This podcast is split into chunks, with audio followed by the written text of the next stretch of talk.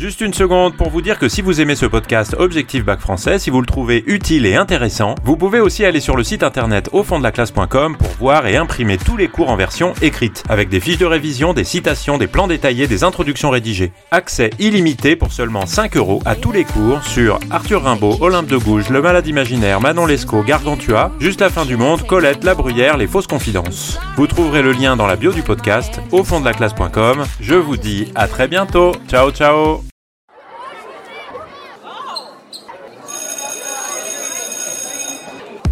Bonjour à tous, chers élèves et chers amis du site au fond de la classe.com.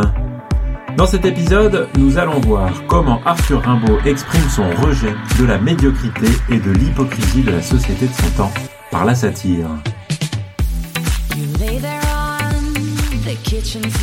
La satire, ou euh, ce qu'on appelle parfois le ton satirique, la tonalité satirique, consiste à utiliser le rire ou la moquerie pour critiquer quelqu'un ou plus souvent un groupe de la société, pour critiquer un groupe social. Euh, dans les poèmes des cahiers de Douai, le jeune Arthur Rimbaud s'attaque en particulier à la bourgeoisie de son époque, en la mettant en scène de manière ridicule. Alors comme le jeune Arthur Rimbaud n'est pas beaucoup sorti de sa ville pour l'instant, il s'en prend surtout aux bourgeois de Charleville, la ville où il est né. Et c'est en particulier le cas dans À la musique. Et il s'attaque d'ailleurs aux mêmes bourgeois dans les lettres qu'il écrit euh, durant l'année 1870, lettres qui sont pour certaines en tout cas conservées. Il s'attaque au patriotisme de l'époque, au patrouillotisme, euh, comme il le dit, euh, un peu ridicule des bourgeois qui soutiennent le régime de Napoléon III contre les Prussiens d'une manière qu'il considère comme étant ridicule. Et à l'inverse, d'ailleurs, lui se place du côté des victimes de cette guerre, des opprimés, des soldats sacrifiés ou de leurs mères, en particulier dans Le Mal ou dans Le Dormeur du Val, des poèmes sur lesquels on reviendra dans d'autres épisodes. Alors, dans À la musique, on a euh, un poème qui se rapporte à un véritable événement, un événement qui a vraiment eu lieu, euh, qui est rapporté avec une date d'ailleurs dans le manuscrit de Rimbaud, le 10 juillet 1870, et avec un lieu, place de la gare à Charleville. Alors, il s'agit d'un événement qui a probablement vraiment eu lieu, en tout cas celui qui a inspiré ce poème. Euh, c'est un concert qui a été donné par euh, le sixième de ligne, c'est-à-dire un orchestre militaire. Alors, dans le poème, euh, Rimbaud place les bourgeois dans un espace qui est très étriqué, un espace qui est très étriqué à la mesure de leur étroitesse d'esprit. On peut citer sur la place taillée en mesquine pelouse, square où tout est correct, les arbres et les fleurs, tous les bourgeois poussifs qu'étranglent les chaleurs, portent les jeudis soirs leurs bêtises jalouses. Alors, les deux adjectifs mesquine et correct montrent euh, cet espace très étriqué, l'étroitesse de leur esprit. Euh, mesquin, c'est directement ça que ça signifie, évidemment, et correct ici, a euh, un sens qu'on retrouve d'ailleurs euh, assez souvent sous la plume de Rimbaud. Euh, correct, c'est un mot ici qui est très négatif, qui veut dire qui est perçu comme étant bien, comme étant conforme à ce que la société attend. Donc tout est correct, c'est que tout est bien propre, tout est bien taillé.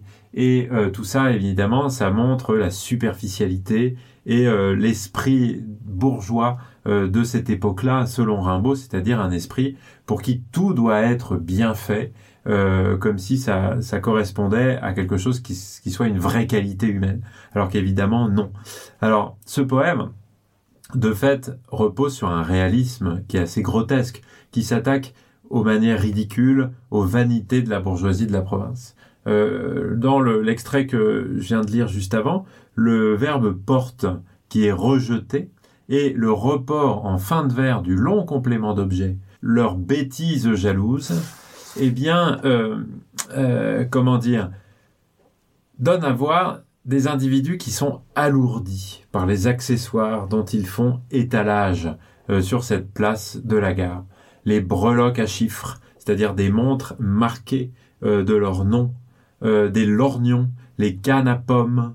de même, le poème évoque leur débat sur l'actualité politique et militaire. Au vers 15, il est question des traités ces traités sont sans doute ceux qui ont été conclus entre les États allemands, euh, et qui constitue une menace directe pour la France. En parlant de ces sujets politiques euh, vraiment contemporains, ces bourgeois se croient des gens qui sont très importants, qui participent de la politique, alors qu'évidemment ils se contentent de la commenter et ils la comprennent finalement d'assez loin et mal.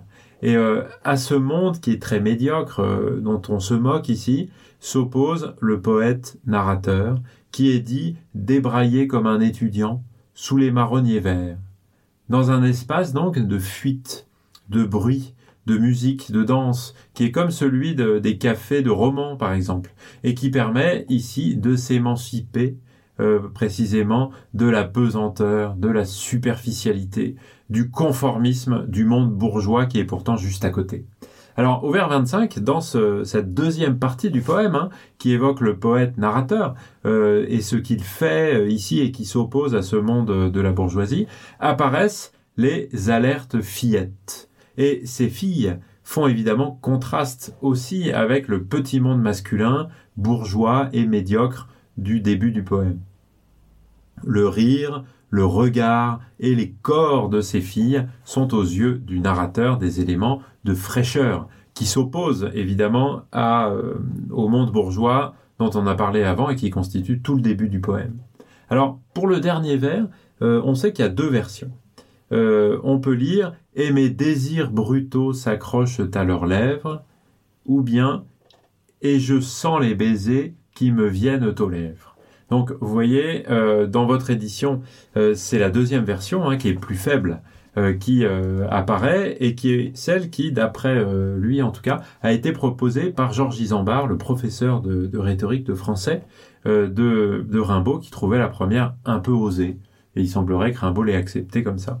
en tout cas, ce qui est important dans ce poème-là, hein, c'est la satire très très très agressive, très moqueuse des manières ridicules, de la vanité de cette bourgeoisie de province, et d'un autre côté, le monde, euh, au contraire, euh, qui fait contraste des filles et du poète narrateur qui se regardent et euh, rêvent les uns et les autres de d'amour, de, sensualité, de quelque chose qui s'oppose complètement à cette superficialité des bourgeois. Et pour finir sur la satire, on peut citer un autre poème aussi, euh, dont on a parlé dans un épisode précédent, Le châtiment de Tartuffe. Alors, c'est un poème provocateur pour euh, la scène évidemment obscène qu'il propose, mais c'est un poème qui est aussi satirique, dans la mesure où euh, il a été conçu en lien avec le travail scolaire sur la comédie de Molière, euh, mais aussi en lien avec un autre texte qui a été écrit par Rimbaud et qui fait pas partie des cahiers de, Douai, parce que c'est un texte en prose, euh, une nouvelle qui s'appelle Un cœur sous une soutane, et euh, qui est vraiment écrit au même moment que les poèmes des cahiers de Douai. Et de cette façon-là, on peut considérer que ce poème, Le châtiment de Tartuffe, est aussi une satire contre l'Église, ou plus exactement une satire contre l'hypocrisie de l'Église qui met en scène de manière évidemment comique, hein, un ecclésiastique, un, prêtre, ou en tout cas un homme, d'église, euh, qui est effrayant et qui est incapable de contrôler sa perversion. Euh, euh, de ce fait, on, peut le considérer aussi comme un poème de nature satirique. Voilà donc ce que je souhaitais partager avec vous sur l'émancipation sociale par la satire que Rimbaud fait dans les cahiers de Douai. Vous pouvez retrouver un certain nombre de choses sur le site au fond de la classe.com. Je vous dis merci beaucoup de m'avoir écouté et à très bientôt. Ciao ciao.